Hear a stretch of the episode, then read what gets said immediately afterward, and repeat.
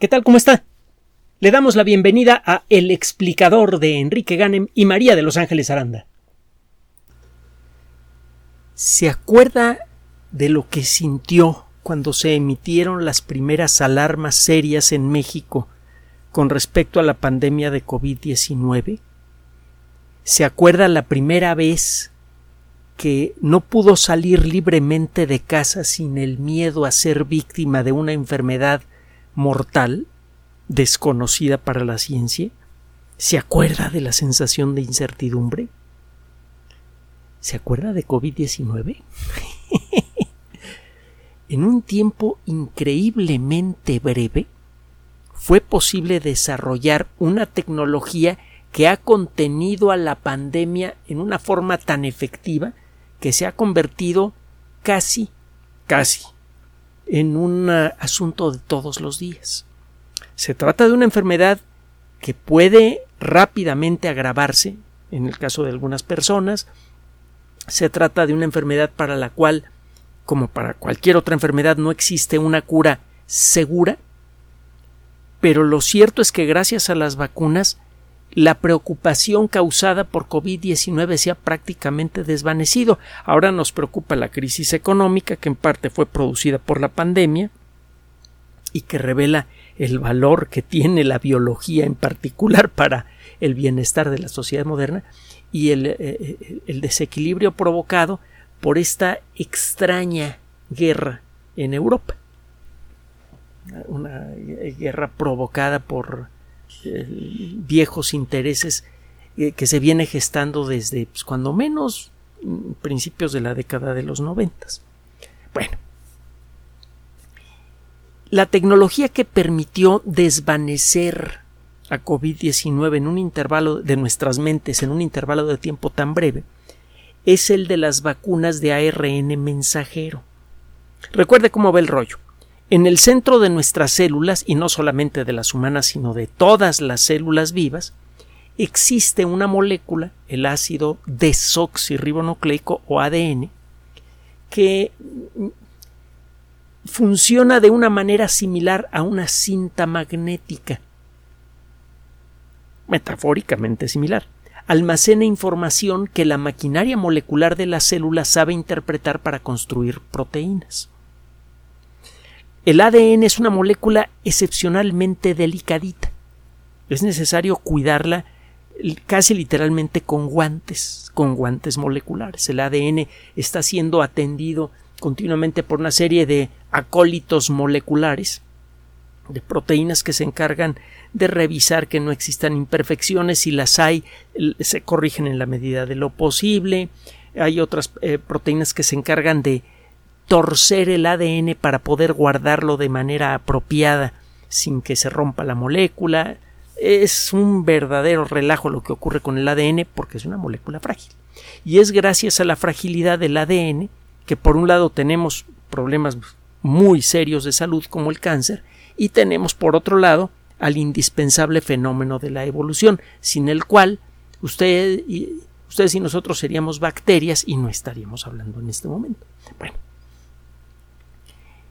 para poder extraer la información del ADN sin lastimarlo es necesario fotocopiar la información genética. En el ADN se encuentra guardada toda la información necesaria para construir proteínas, incluyendo la información necesaria para construir las sustancias que regulan la producción de las proteínas. Se pensó por mucho tiempo que el ADN solamente tenía información eh, para fabricar proteínas y que el resto de la información genética que no podíamos entender, que era como el 90%, pues era en realidad basura genética acumulada por millones de años de evolución ciega. Ahora sabemos que eh, ese ADN basura es fundamental para crear las sustancias que sirven para regular la producción de ADN. Bueno, esta, la información necesaria para fabricar una sola de esas sustancias, por ejemplo, una proteína, es fotocopiada en una molécula que estructuralmente se parece mucho, el ácido ribonucleico. En las células vivas existe una forma de ADN, pero existen muchas formas diferentes de, de ARN, de ácido ribonucleico. Una de estas formas es el ARN mensajero. El ARN mensajero tiene la estructura apropiada para poder fotocopiar en él la información que sirve para fabricar una proteína, por ejemplo. Esa información eh, que puede constar de centenares o miles de instrucciones para fabricar una sola proteína se le llama gene. Eso es un gene. En el ADN tiene grabados todos los genes y la información necesaria para construir las sustancias que regulan la expresión de los genes. Un gene se expresa cuando la maquinaria molecular de la célula puede leer la información del gene y construir proteínas a partir de él. El ARN mensajero entonces es una molécula que es fabricada adentro del núcleo celular pegadita al ADN. Se abre un rinconcito de la molécula de ADN y se genera una molécula de ARN encima del lugar en donde se abrió la molécula de ADN para hacer una fotocopia molecular. El ARN mensajero ya construido tiene las instrucciones necesarias para fabricar proteínas y tiene algunos otros elementos más que le ayudan a la fábrica de proteínas de la célula a manipular al ARN mensajero. El ARN mensajero, además de tener la información necesaria para fabricar una proteína, tiene una serie de elementos adicionales que sirven para que en la fábrica de proteínas de la célula, que se llama retículo endoplásmico, los robots que trabajan con el ARN mensajero, que se llaman ribosomas, sepan identificar la molécula, que digan, ay, mira, una molécula de ARN mensajero, y mira, el extremo por el que hay que empezar es este de aquí, no, no, no, es este otro de acá. La molécula de ARN tiene unas marcas moleculares que dicen empieza a leer por aquí. Los robots moleculares, los ribosomas se pegan allí, empiezan a leer la información y mientras la van leyendo van construyendo la proteína. a lo mejor esto ya se lo sabe si, si no se durmió en, en las clases de biología en la secundaria. Como imaginarán, ni Ángeles ni yo nos dormimos porque tuvimos muy buenos maestros. Bueno, cada quien estudia una escuela diferente, hay que decirlo. El caso es que... Mm, ¿De qué es el rollo del día de hoy? Ahí le va. Está buenísimo. Las moléculas de ARN mensajero viajan al retículo endoplásmico, donde son leídas por los ribosomas para crear proteínas. Bueno, ¿cómo le hacemos para defendernos del ataque de un virus como el coronavirus? Pues primero identificamos alguna proteína del virus que sea excepcionalmente sensible a un ataque. Después de, revisar la, estructura de, los coronavirus, y esto lo sabemos por cierto desde hace algunos años, eh, averiguamos que es necesario bloquear una proteína que se proyecta por encima de la superficie del virus. Cuando usted ve uno de estos virus al microscopio, ve una esferita de la que salen piquitos. Con los microscopios electrónicos clásicos, usted no puede ver la estructura tridimensional del virus, ve un disquito del que salen piquitos, entonces parece como una corona de una pintura medieval, de ahí el nombre de coronavirus. Bueno, pues estas proteínas de pico son fundamentales para que el virus pueda hacer su trabajo son las que sirven de ganchitos moleculares para pescarse a las células que van a infectar. Si fallan las proteínas de pico, el virus no puede infectar células y se queda ahí hasta que se degrada. No hace daño. Si usted bloquea la proteína de pico, neutraliza al virus. Esto se llegó a probar en laboratorio primero. Bueno, ¿cómo neutralizar a la proteína de pico? Pues vimos cuál era la fórmula molecular de la proteína de pico, que es larguísima, se necesitan muchísimas instrucciones para construir una proteína de pico. Si usted ve una reconstrucción átomo por átomo de la proteína de pico, alguna vez lo dijimos, acaba usted con una imagen que es del tamaño de una catedral. Si usted pudiera dibujar como esferitas de un centímetro de diámetro a los átomos que integran a la proteína de pico, acabaría con una estructura del tamaño de una catedral. Es una proteína grandotota. ¿Cómo entrenar al cuerpo para atacar esa proteína? Bueno, gracias a las técnicas modernas podemos hacer imágenes tridimensionales muy detalladas de las proteínas, incluyendo una proteína tan grande como la proteína de pico, y nos dimos cuenta, nos dimos, bueno, me refiero a la sociedad humana, desde luego, que en, eh, en la superficie de esa proteína de pico se dan las condiciones para construir una proteína pequeña que al pegarse en esos lugares delicados de la proteína de pico la descompone. Es un poco como tener una maquinaria gigantesca en una, eh, en una gran fábrica de lo que usted quiera y detecta que en este rinconcito chiquito de esta maquinota enorme si usted mete una llave de tuercas para bloquear el movimiento de unos engranes, toda la maquinaria se detiene. Piense usted en una gran rotativa de las que sirven para imprimir periódicos, son máquinas enormes. Pero hay algunos puntos de esta máquina que si fallan, toda esa máquina gigantesca se, se detiene.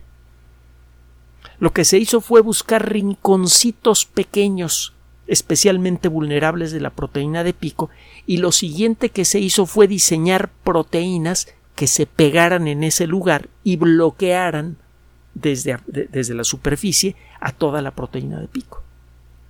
Es el equivalente a, echar una llave de tuercas en el interior de un sistema de engranes. Bueno, este trabajo permitió eh, determinar qué tipo de proteína deberíamos diseñar para que el cuerpo aprendiera a fabricarla en grandes cantidades. Lo que se hizo fue tomar fragmentos de la proteína de pico, los fragmentos de esta parte de la proteína de pico que es muy vulnerable, se vio cómo codificar un ARN mensajero que sirviera para fabricar ese pedacito de la proteína de pico, y eso es lo que se pone con la vacuna.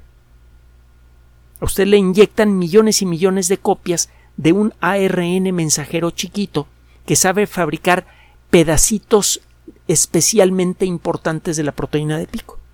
Esos ARN mensajeros que nadan por la sangre una vez que los inyecta usted van a parar algunas células del cuerpo y esas células reciben ese ARN mensajero y los robots moleculares, los ribosomas dicen, ay mira, un ARN mensajero, el extremo por el que debo empezar a leer es este de aquí.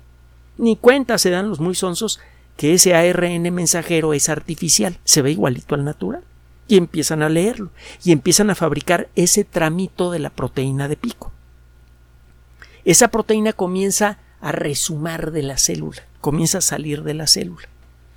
Y entonces entra en funcionamiento el sistema inmune. De pronto las células del sistema inmune dicen, oye, aquí hay una proteína que no conozco. ¿Qué está haciendo aquí?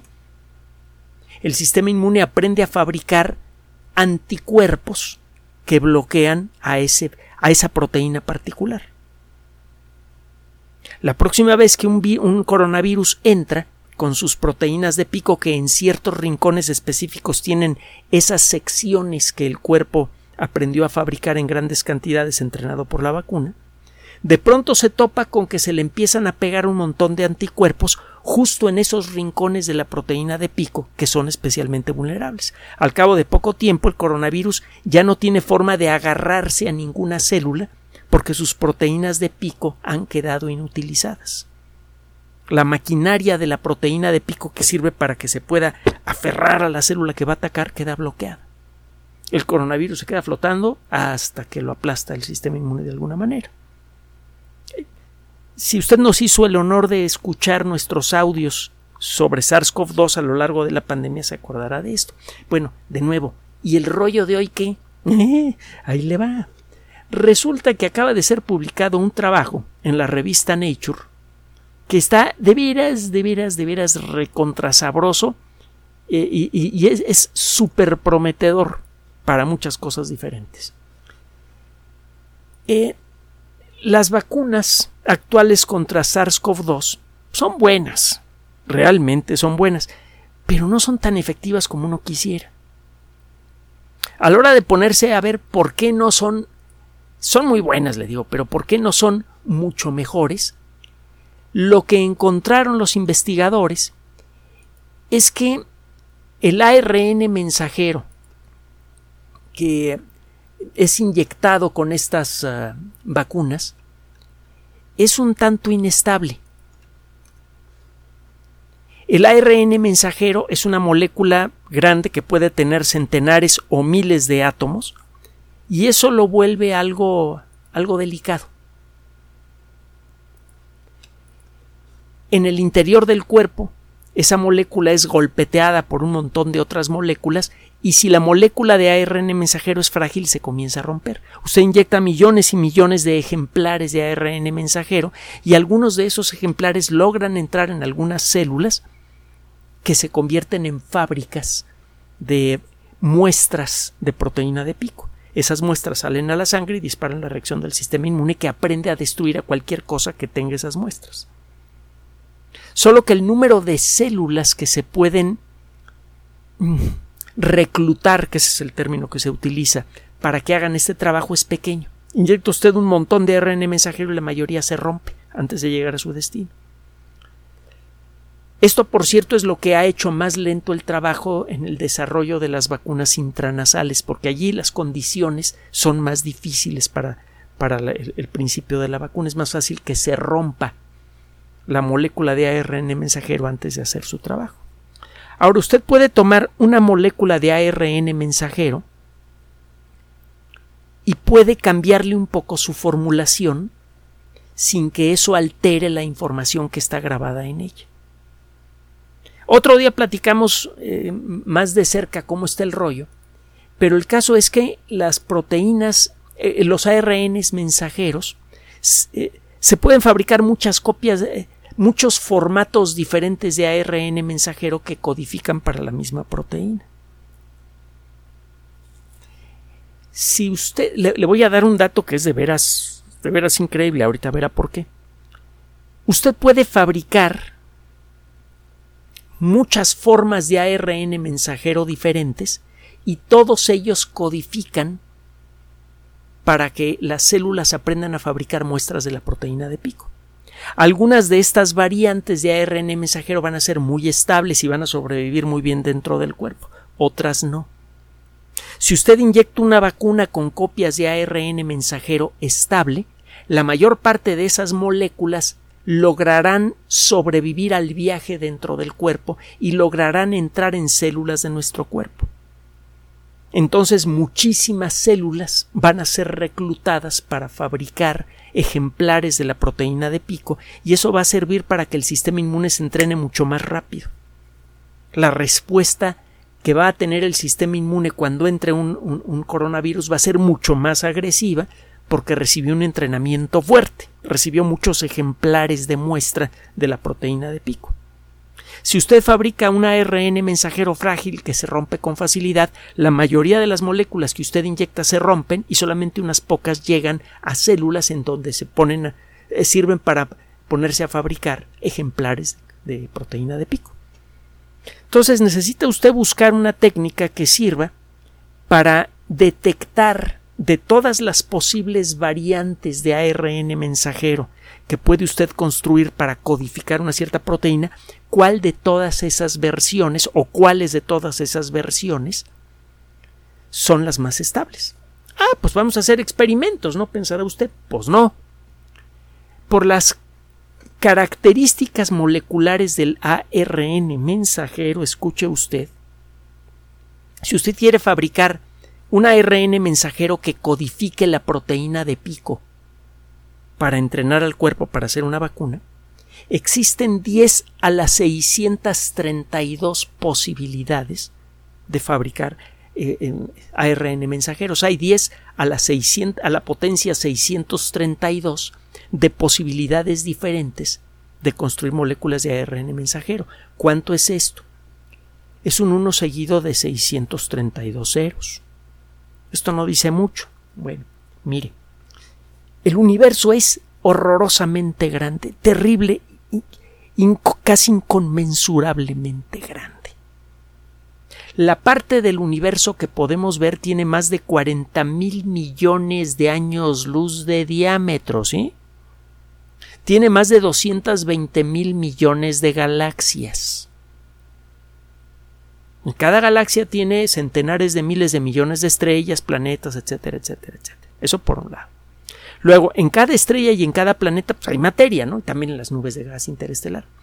Incluso, mire, en un centímetro cúbico de aire encuentra usted muchos millones de millones de millones de moléculas de aire.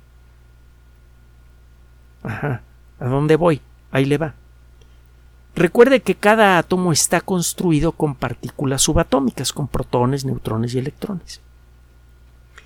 Haciendo cuentas, se estima que el número total de partículas que forman a los núcleos atómicos de protones y neutrones, que son las más importantes, el número total de partículas subatómicas que hay en todo el universo observable es un 1 seguido de 80 ceros. Estamos hablando de un 1 seguido de 632 ceros. Y que no se le olvide también lo siguiente. El número total de protones y neutrones que hay en el universo es como 10 a la 80, un 1 seguido de 80 ceros. 10 a la 81 sería un número 10 veces más grande que 10 a la 80. 10 a la 82 sería un número 100 veces más grande que 10 a la 80. Dígame si puede. ¿Cuántas veces es más grande 10 a la 632 con relación a 10 a la 80? No se preocupe, no voy a esperar que me dé su respuesta. No existe nombre para ese número. Es una brutalidad es enloquecedor. La lista de posibilidades para construir moléculas de ARN mensajero únicamente para codificar proteína de pico es más grande que la lista, es inconmensurablemente más grande que el número total de protones que hay en el universo. Aquí es donde las cosas se ponen gachas. ¿Cómo demonios mejoramos las vacunas de ARN mensajero? Pues buscando variedades de ARN mensajero que codifiquen para la proteína de pico y que sean estables. No podemos hacer 10 a las 632 experimentos para detectar cuáles variantes son las mejores. ¿Cómo le vamos a hacer? Bueno, ahora hay que pasar ese término a tiempo pasado. ¿Cómo le hicimos? Porque ya se pudo. Resulta que este grupo de investigadores se puso a trabajar con una eh, disciplina que por mucho tiempo, sobre todo aquí en México, se insistía que no tenía, que no debería existir, la bioinformática o biocomputación. Este grupo de investigadores del Centro Médico de la Universidad de Rochester, de la Universidad Estatal de Oregon, de una compañía privada que se llama STEMI RNA Therapeutics y otros. Eh, todo este grupo dirigido por un investigador de origen chino, He Shang, que por cierto cada vez más y más trabajos de investigación de todo tipo en Estados Unidos son firmados por autores eh, chinos. Bueno, el caso, el caso es que este grupo de investigación tomó técnicas avanzadas de inteligencia artificial y entrenó a un sistema para que aprendiera a evaluar en qué circunstancias una molécula de ARN mensajero es estable. Una vez que el sistema agarró la onda de qué características moleculares debe tener un ARN mensajero para ser estable, se le pidió que se pusiera a buscar formulaciones de ARN mensajero que sirvieran para fabricar la proteína de pico. Para hacerle corta la historia, muy corta, increíblemente corta, este sistema, que se llama Linear Design, diseño lineal, en, una sola palabra, le tomó 11 minutos encontrar la secuencia más estable, la más estable que sirve para codificar la proteína de pico. ¡Ay, mamá! Es verdaderamente increíble. Se utilizó, por cierto, una técnica que sirve normalmente para procesar lenguaje. Usted puede generar muchas frases diferentes que digan lo mismo. Mucha de la elegancia de idiomas como el español y en menor grado el inglés viene de la casi interminable capacidad que tenemos de expresar la misma idea de manera diferente. Esto, estas distintas formulaciones de la misma idea nos permiten a veces encontrar una formulación de una idea que se puede engranar con otra. Muchos de los juegos de ideas tan ingeniosos que se hacían en la época de oro, eh, por ejemplo Quevedo, etcétera, etcétera, tienen que ver en parte con esto, con el buscar nuevas formas de decir una frase para que esa nueva forma de expresión sirva para darle una nueva ruta a lo que se está diciendo.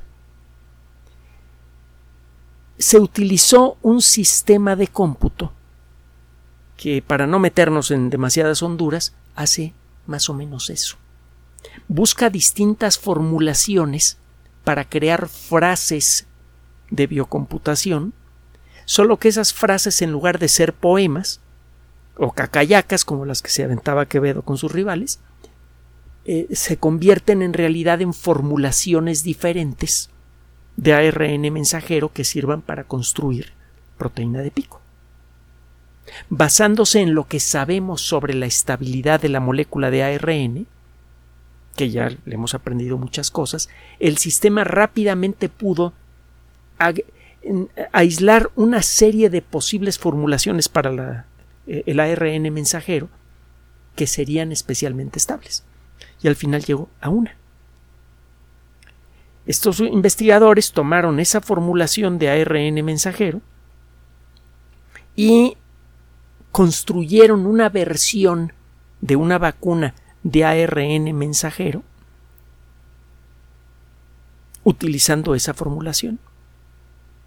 Hicieron pruebas con animalitos. Les empezaron a poner las vacunas contra SARS-CoV-2 clásicas que al cabo de un tiempo hacen que se produzca una X cantidad de anticuerpos, que son que tienen un cierto porcentaje de efectividad para pegársele a, las proteínas de pico de coronavirus. Luego a otros ratoncitos iguales, genéticamente idénticos, les inyectaron la vacuna basada en los resultados de este sistema que en 11 minutos desarrolló una nueva formulación para el ARN mensajero. Y el resultado, pues mire,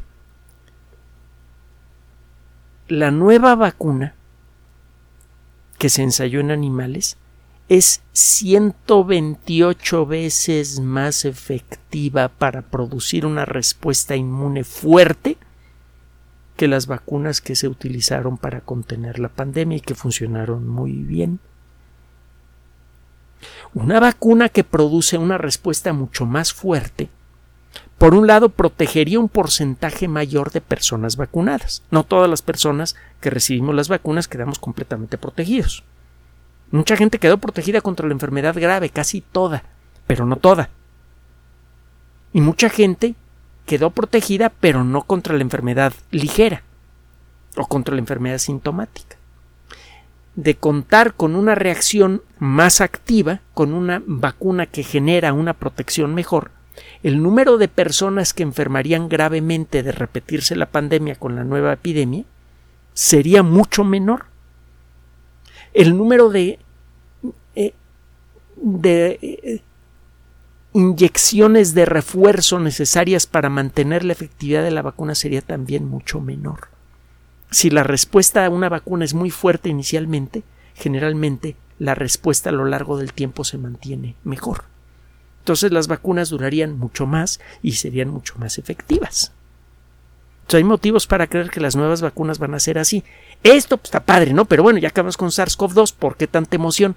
Porque resulta que esta tecnología del ARN mensajero tiene una cantidad de posibles aplicaciones enorme. Por ejemplo, a una persona le da cáncer, le toman celulitas de su cáncer, le buscan alguna proteína que sea única de las células cancerosas, que luego las células cancerosas en su superficie hay proteínas que nada más tienen las células cancerosas. Bueno, pues fabrica usted un ARN mensajero que entrene al cuerpo a atacar a cualquier cosa que tenga esa proteína y si el entrenamiento que hace usted es muy efectivo porque utilizó esta tecnología, la posibilidad de curar el cáncer aumenta mucho. Y dije curar, no nada más detener. ¿Sí?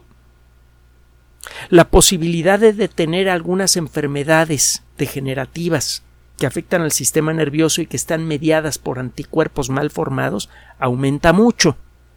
La posibilidad de, desarrollar mejores defensas contra, muy efectivas contra bacterias resistentes a los antibióticos aumenta mucho. La posibilidad de hacer vacunas contra enfermedades que se han, eh, se han resistido a las técnicas tradicionales aumenta mucho. Entonces, de pronto, la tecnología del ARN mensajero se puede convertir no solamente en un salvavidas momentáneo para contener pandemias, podría servir para contener una epidemia de ébola o de cualquier otra cosa, cualquier otra sorpresita que nos tenga guardada mamá naturaleza por allí, sino que además podríamos empezar a curar un montón de enfermedades que en la actualidad afectan a millones de personas en todo el planeta. Gracias a esta tecnología, los sistemas médicos basados en ARN mensajero podrían empezar a atacar enfermedades que todavía no han tocado y podrían empezar a protegernos contra enfermedades contra las cuales por el momento no existen vacunas. Esto revolucionaría, revolucionará la medicina de manera espectacular. La inteligencia artificial puede tener aspectos muy desagradables, muy peligrosos. En las manos apropiadas puede, eh, apropiadas puede ser exactamente lo opuesto. Hemos insistido muchas veces en eso. La ciencia da poder, no da sabiduría. La misma herramienta que puede acabar con los trabajos de millones de personas y que puede servir para esclavizar a toda la sociedad humana de mil maneras diferentes, puede servir para liberarla de muchas enfermedades. Puede servir para crear sociedades libres de corrupción, de mentira, de engaño, de violencia, puede servir para muchas cosas buenas. Lo único que va a decidir si vamos a utilizar tecnologías como la inteligencia artificial para bien o para mal va a ser la sabiduría colectiva. Y para desarrollar esta sabiduría es necesario difundir a gran escala lo que se puede hacer con una tecnología para que sea el colectivo el que decida qué aplicación debe darse a ese conocimiento. Gracias por su atención. Además de nuestro sitio electrónico www.alexplicador.net, por sugerencia suya tenemos abierto un espacio en Patreon, el explicador Enrique Ganem, y en PayPal, el explicador patrocinio por los que gracias a su apoyo sostenemos este espacio. Puede usted descargar gratuitamente estos audios en formato MP3 en Spotify y en iTunes como El Explicador sitio oficial y en SoundCloud como El Explicador y con formato de video en YouTube en El Explicador sitio oficial. Recuerde nuestras redes sociales de siempre, Twitter Enrique-Ganem y en Facebook Enrique Ganem sitio oficial, El Explicador y los grupos que usted ya conoce. Finalmente, el explicador siempre somos María de Los Ángeles Aranda y Enrique Ganem. Gracias.